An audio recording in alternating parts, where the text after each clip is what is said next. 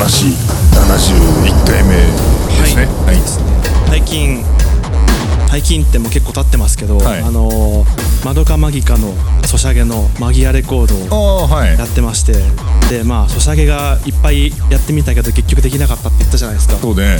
ででもマドカマギカは大好きだからこれだけはちゃんとやっとこうって思って始めたら1週間ぐらいでうん。もうやめようかなって。毎回もうやってそうするとこうやめそうになるたびにこうもう一回ログインするとこんなにいいことがあるよとか、はいはいはい。明日からはこれが当たりやすくなるよとか、はいもうはい。永遠とモチベーションを上げることに、ん。こうアプリが全力を出してくるんですね、はい。で最終的にこう3日間空けちゃったりとかして、うん。で開けてもう一回ログインするとそれはそれでよく帰ってきましたって感じのこう、うんボーナスがはい。あったりしてでまあ結局やめちゃうんですけど、ん。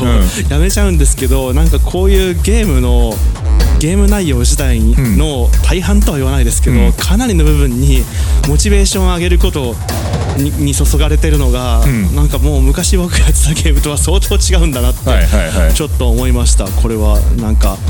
ねすごい優しいよね。優しいですね。続けられなくてもいいのよそうですね。今から戻ってきたって大丈夫なのよ。そうですね。はいよく戻ってきました。よしよしみたいな。でも各企業がん。もう総力を上げてモチベーションを上げにかかってますよね、そうですね。で結局そのソシャゲは続かなかったんですけど、ん。まあでもスマホ自体はすごいいじってて、はい。で読書が好きなはずなんですけど、うん。あの読書っていつでも始められて、ん。いつでも終われられるっていう、うん。パッと開けばすぐできるっていう、はいはい。あのまあ伝統さえあればできる簡単なことじゃないですか、うん。はい。すごくハードルの低いことじゃないですか、うんでも気が付くとそれをスマホがそのハードルをさらに下を行ってるらしくて、はい。あのー読書を開くことの作業への努力のハードルすら、ん。スマホが凌駕して、パッと開いてパッと開くっていうかもうひ押すだけですよね、はい。押してピカッてひっついて、ツイッター見たり、ネットしたり、ん。YouTube 見たりして、であこの本今日中に読み終わりたいんだったって思って消そうとすると LINE の通知が入ったりして、はいはい。でこうまたつけたりして、うん。そうするとあこの本また今日読み終わらなかったっていう。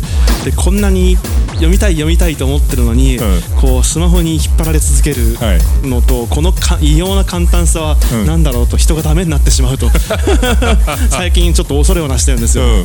なんとかこれは自制して勝手に止まるなんかプログラムとかあった方がいいんじゃないかとかちょっと思い始めてますけど。あーこの問題はねいろんなところで言われるし俺もわかるわわかるわ。はい。はい。はいはいあのはいそれはね、はい。えースマホを触りますよ、はい。なければやっていけないとは言いませんが、はい。なんだろうすごく落ち着くというか、はい。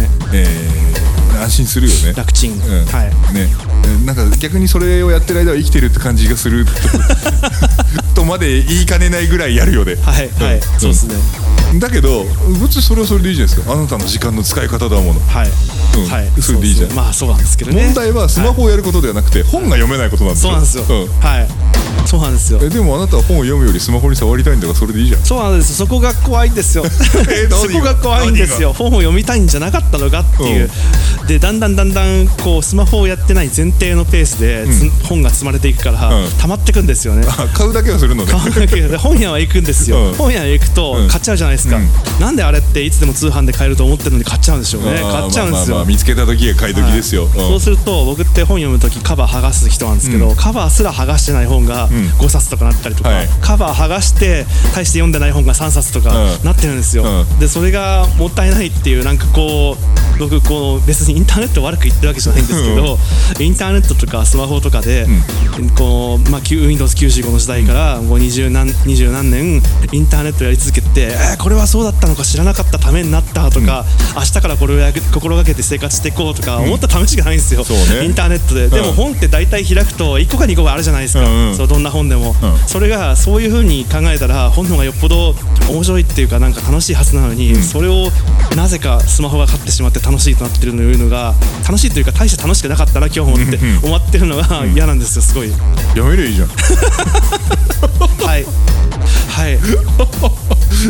ません、いきなりぶった切りましたけど。いやそうじゃなそうじゃなくてってそうなんだけど結局、あの本を読もうと思うんだったら、い。集中しようよっていう、はい。そうなんですよ。集中力ですね。このな脳科学だかなんだかの理論によると、はい。にやっぱり人間はマルチタスクができないと、はい。はい。うん、いろんなことやっていろんなことやって戻る、えー集中するまで大体15分かかる、ん。だから最初は作業みたいなのも始めてしまえば、し徐々に集中していって、えーずっとその集中が続けられるような状況になるんだけど、はい。なんかに割り込まれるとまた集中するまで時間がかかる。そうですね、うん、だから効率を上げたかったらやりたいことは一気にやってしまうのがいい、あであとはまあ人間の,、えーなんか時間の配分としてまず1時間ぐらいは集中して1回休んで、もう1回集中みたいなパターンでいいんだよみたいな仕事術とかにはよく書かれてるわけですよ、あはいはい。ところがそれに対して電話だとか、い。メールの通知だとか、はね、あのツイッターからリプライが来ましただとか、LINE がビームを鳴ったりとか、はい。そういうのは全部割り込みになるよね、はい、電話やろうみたいな話ですね。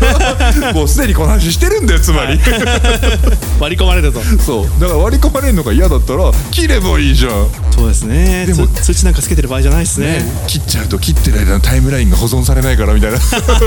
そういういやじゃあじゃあサイレントモードにして伏せとけみたいな、はい。そうですね。っていう話なんだけど、はできないんだよねできこれがね。なかなかね、できないですね。うんこれねでもね一回やってみると、はい。あっさりできるよ。一回去年の検査入院の時に、うん。スマホを持ってきませんっていうのがあって、うん。で部屋がなんかその電波的にあれらしいし、うんこの際持ってかないっていう話をして持ってかなかった、まあ、全部公衆電話でやったんですけど、はい。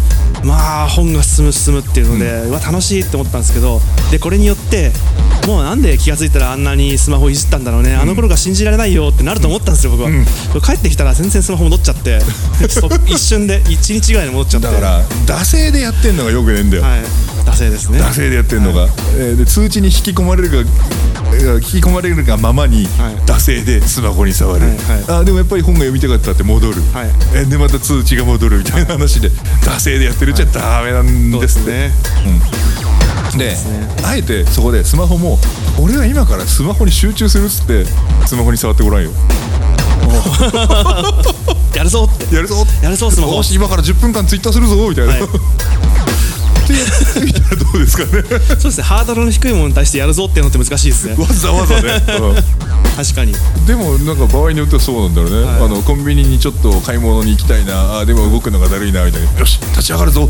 服着替えるぞみたいな、最近ちょっとその、まあ、スマホ直結な話ではないんですけど、うん。生活を変えようと思ってやったことが、座って作曲をしていると、なんかもうこれ明日までやんなきゃって思っててもネットをしちゃうとか、うん。動画を見ちゃうとか、うん。でそのままスマホもいじっちゃうとかあったので、もういっそ撤去して、んうん。高さもあの立ってる方の高さに合わせて、はい。でで靴で部屋に入ることにして、で、えー立って作曲するようにしようというふうに切り替えたらこれ抜群の効果でなぜかその立って作曲してる間だけはスマホ全く触らないんですよね、はい、まあ音がうるさくて通知が聞こえないっていうのもあるんですけどそういうのがあってで今のところ足が痛い以外のうん。マイナス面が一個もなくて、うん。できるだけ分厚い靴を買おうみたいなそういう方向に進んでますけど、あなんだっけ？楽天だっけか？あの、はい。立って仕事ができるように机がこうくるくるメガっぽくこう上に上がるっていうやつ。あ そうなんですか。うん、で立って仕事をして集中モードの時はそうしてくださいみたいな、えあったあった、うん。いやなんかこれやってると、ん。あのまあ、ストリートファイターとか、そういう MacPro じゃないとできないゲームとかは、よしやるぞっつって、まあ、さっきのよし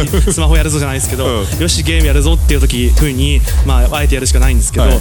あの MacPro とかのその一番メインマシンの方でネットとか Twitter とか全くしなくなるんですよね。うん。であまりにもう立って作曲に疲れてるから、ああもう疲れたって思ったらその台に近近づきたくなくて、うん。リビングの MacBook とかで横になって なんか YouTube とか見てるんですよね。でそのし作業の時間とそれ以外の余暇の時間が完全に分かれて、はい。あこれは思ってもないプラスの効果が出たって思ったんですよね、集中する環境を作ったってことじゃないですか。そうですいいんじゃないそれ。いやもう携帯触るときスマホ触るときもう立ってやりましょう。これが部屋で。これは。ああツイッターかツイートは必ず立ってやれみたいな。リビングでうん。ご飯食べてる最中に、あれどうなったの？って LINE できたらスッて立って、メールで送ったよっつって、で周りがみんなご飯食べてなんであんた立ってスマホしてんのとか言われるっていう。で座るっていう、うん。それですかね。ながらが一番良くないんですよ。あのねそう。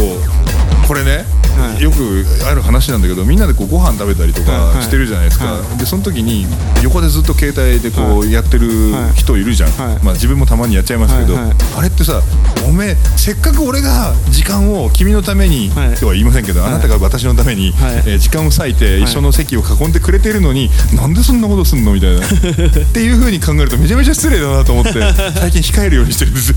昔ファミレスでん。久しぶりに会おうよって言った56人のところで、なうち5人ぐらいがあの同じソシャゲをやってて「はい。あ狩りのイベントちょちょっとごめんね」って言って全員20分ぐらい狩りを始めて、俺ずっと暇してるって失礼なやつらだな。これあったんですよね。おこれはこういう時代なのかって。すごいソーシャルぼっちだ。ありました。はい。はい